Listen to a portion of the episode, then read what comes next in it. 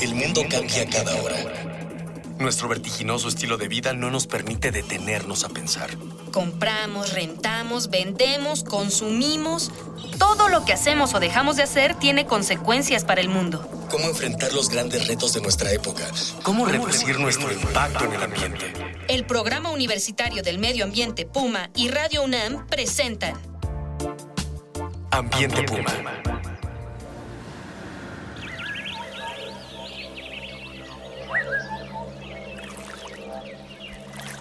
Bienvenidas, bienvenidos. Soy Mireya y esto es Ambiente Puma, voces, ideas y acciones sustentables. Y seguimos platicando, conversando sobre captación de agua pluvial o captación de agua de lluvia. Quédese con nosotros que esto se está poniendo de mucho ambiente, ambiente Puma. Me acompaña nuevamente David Vargas, él es presidente de la Asociación Civil Isla Urbana y estuvimos platicando con ustedes de los que han estado poniendo por toda la ciudad y por diferentes lugares este nuevo sistema de captación de agua de lluvia Tlaloque. Eh, no sé si ustedes le llaman Tlaloque al sistema o nada más al... el filtro. El, filtro. es un interceptor de las primeras lluvias y es un filtro, es como un sedimentador más eficiente pero sí es un filtro. Realmente es muy eficiente porque permite pues prácticamente hacer más fácil el trabajo de los filtros porque ya no llevas hojarasca, ya no llevas residuos eh, grandes, ¿no? Digamos de cierta manera. De hecho, las primeras lluvias, ¿no? Los... Sí, los primeros 10 minutos de cada, cada aguacero los separamos, se separa en el traloque y de ahí el agua entra dos, tres veces más limpio a tu cisterna. Ya de entrada, nada más con ese sistema y entonces, bueno, pues eso hace que todo el siguiente paso de, tren de filtros pues sea mucho más, más eficiente, ¿no? En términos de la limpieza del agua para hacerla potable. Sí, ya que el agua es mucho más limpio en tu cisterna, pues los, los filtros eh, necesitan cambiar menos tiempo, no necesitas poner filtros tan grandes, se hace más sencillo el sistema. Así es. Vamos a escuchar otra de las cápsulas que nos preparan los, los ecopumas que trabajan con nosotros en este programa. Con miembros de nuestra comunidad estudiantil, vamos a a escuchar qué piensa la comunidad Puma al respecto.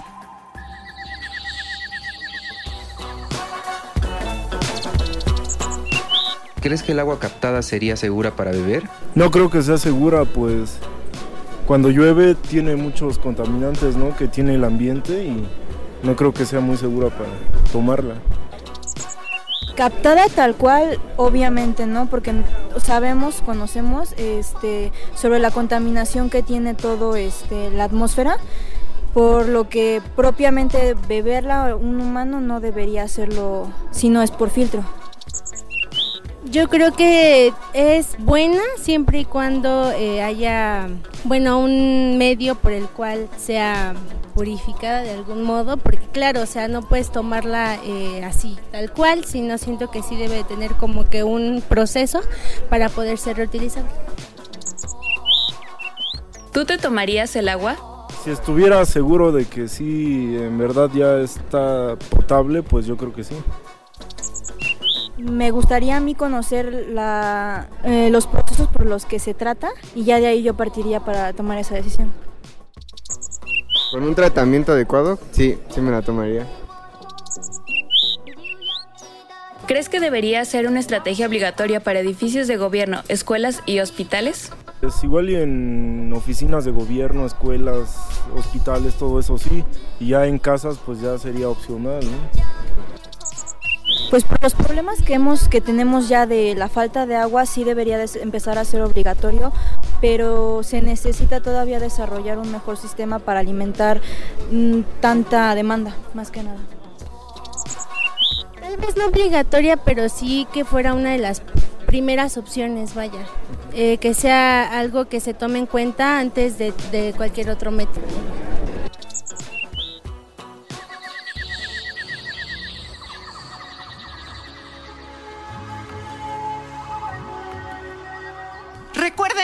Queridos radioescuchas, estamos recibiendo sus participaciones a través de Twitter en arroba pumaambienteunam o por Facebook o al programa universitario Medio Ambiente o bien al correo electrónico info arroba puma.unam.mx. Ya saben que en este espacio estamos construyendo comunidad con sus voces, con sus ideas, con sus sugerencias. ¿Cómo podemos adaptar esta estrategia de, cosecha de agua de lluvia en escuelas, hospitales u oficinas de gobierno?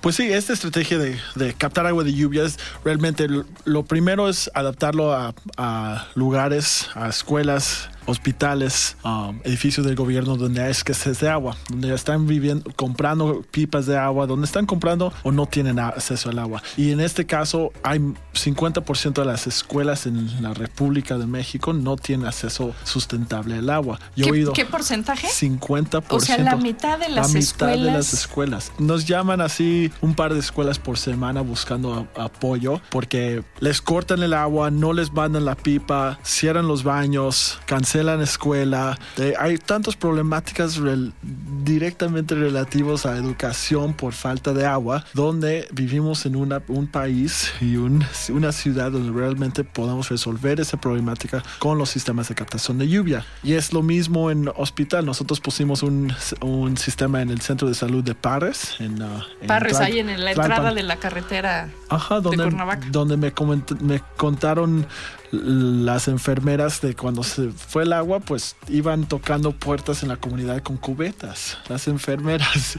claro, es que un hospital sin agua es como una tormenta perfecta, ¿no? Para que haya un problema ahí grave. Y ahí le pusimos un sistema con una cisterna de 50 mil litros y ahí les da agua para todo el año. Realmente es una solución sustentable, pero económica y pues Con el agua que cosechan en la época de lluvias les da para abastecer el hospital todo el año. Así es, así es. No, bueno, pues es que no se lo tiene uno que pensar dos veces, ¿no? si usted nos está escuchando, pues ya sabe, y tiene usted la posibilidad de poner en su azotea un sistema de cosecha que es relativamente sencillo. Ahorita nos platicarás un poquito más cómo se puede hacer una instalación. Comuníquese, comuníquese con nosotros, háganos saber su opinión y si tiene dudas e incluso póngase en contacto con nosotros y nosotros le podremos facilitar el contacto con las y los colegas de Isla Urbana. Y vamos ahora a la siguiente cápsula sobre los sistemas de captación de agua de lluvia como estrategia de sustentabilidad hídrica en el mundo. No le cambie, aquí estamos de Ambiente Puma.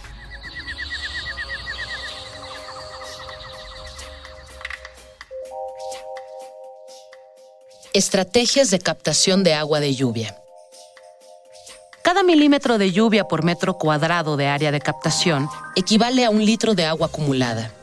En su manual Captación y Almacenamiento de Agua de Lluvia, publicado en 2013, la FAO, Organismo para la Alimentación y la Agricultura de las Naciones Unidas, pone al alcance de gobiernos y actores sociales las estadísticas, criterios y fundamentos necesarios para transitar hacia esta forma de manejo y aprovechamiento del recurso hídrico. Este manual reúne los frutos de años de experiencia en varias comunidades a lo largo del continente en su combate contra las lluvias erráticas y las sequías que amenazan con poner en riesgo no solo la productividad de pequeños y medianos productores agropecuarios, sino, también, su sustento y sus costumbres.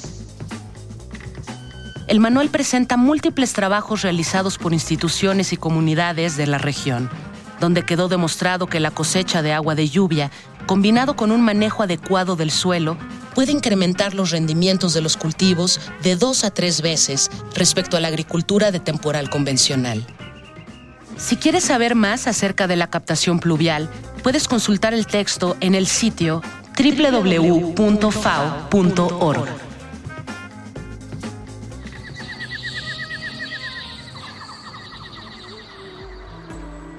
Seguimos aquí con David platicando sobre las la cosecha de, agua de lluvia en términos del ahorro de dinero y agua. Una casa promedio, seis, ocho personas en la casa que tiene ya su cisterna.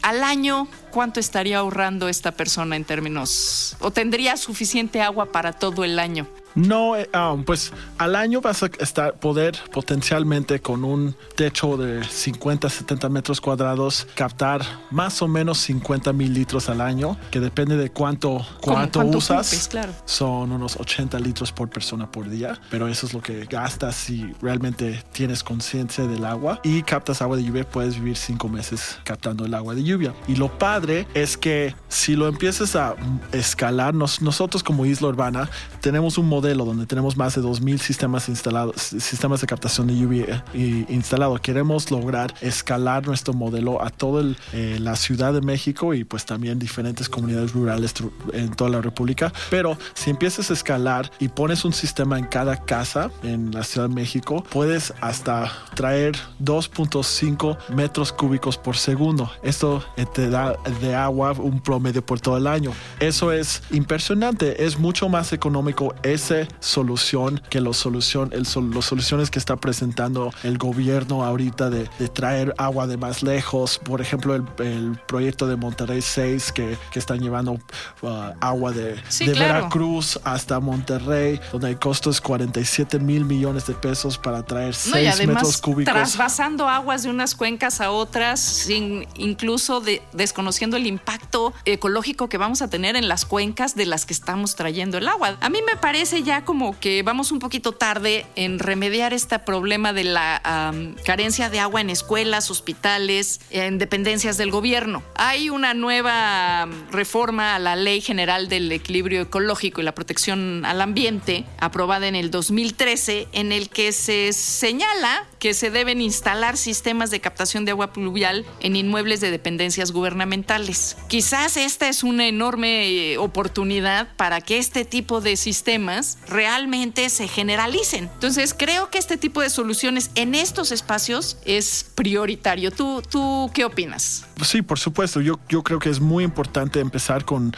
con edificios públicos y escuelas, hospitales para dar, poner, para poner sistemas demostrativos, para que cuando, pues, donde llegan masivamente, pueden ver y decir, no, pues aquí en, en Puma captamos agua de lluvia o en esta escuela lo captamos y pues es una solución sustentable. Te doy un ejemplo de que cómo puede funcionar eso. Pusimos un sistema en 2012, algo así, en una casa con el proye- un proyecto con la delegación Tlalpan en Topilejo, el pueblo de Topilejo. Y yo manejé ese proyecto donde, donde había un comité representando a los beneficiarios, fueron como 30 en ese grupito, y yo llevé los materiales, los filtros, capacité los, los plomeros para que ellos mismos los instalaron. Y tres años después, el hijo de la presidenta del comité, Diego, Diego me llamó, me llamó y dijo, oye, David, no sé si me recuerdas, pero tú llegaste a mi casa y dejaste mi el tarjeta con mi mamá y, y yo fui a mi prepa, estaba en el Colalep en Milpalta, que, y no tuvimos agua y pues hablé con mis compañeros, hacer un proyecto y empezamos a recaudar dinero porque vi en, en- en los documentos del- de, la delegación que costaba un promedio de 5 mil pesos, 6 mil pesos, algo así, y se pusieron a vender dulces, recaudaron 5 mil pesos, me llamaron,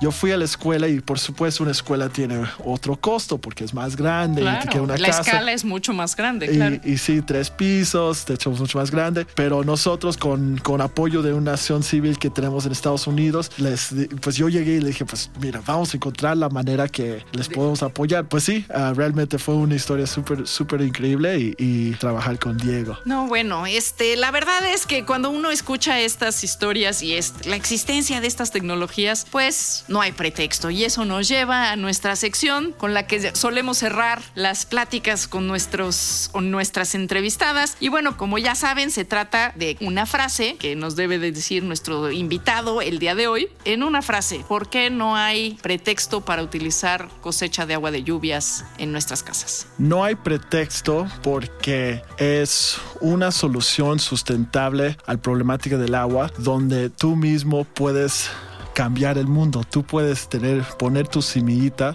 eh, vas a poder ahorrar agua y no depender en que llegue el agua de la red o de, las pipas o de, de otros lados. Así es, pues no hay pretexto. Esta fue una emisión más de Ambiente Puma por Radio UNAM. La verdad, estamos muy contentos y muy de ambiente. Nuevamente agradecemos a la Dirección General de Divulgación de la Ciencia las facilidades prestadas para la grabación de este programa, así como a Miguel Alvarado en los controles y la producción y a todo el equipo de apoyo de educación ambiental y divulgación del Puma, quienes hacen posible este programa. Yo soy Mireya Imas y me despido de ustedes. Seguimos en este programa reuniendo ideas, voces y acciones sustentables aquí en De Ambiente Puma. Una pequeña acción. Un cambio de actitud. Nuevos hábitos. Y nuevas formas de entender y relacionarnos con el mundo. Paso a paso. Aportamos un granito de arena. Para construirnos un futuro. El Programa Universitario del Medio Ambiente Puma y Radio UNAM presentaron Ambiente Puma.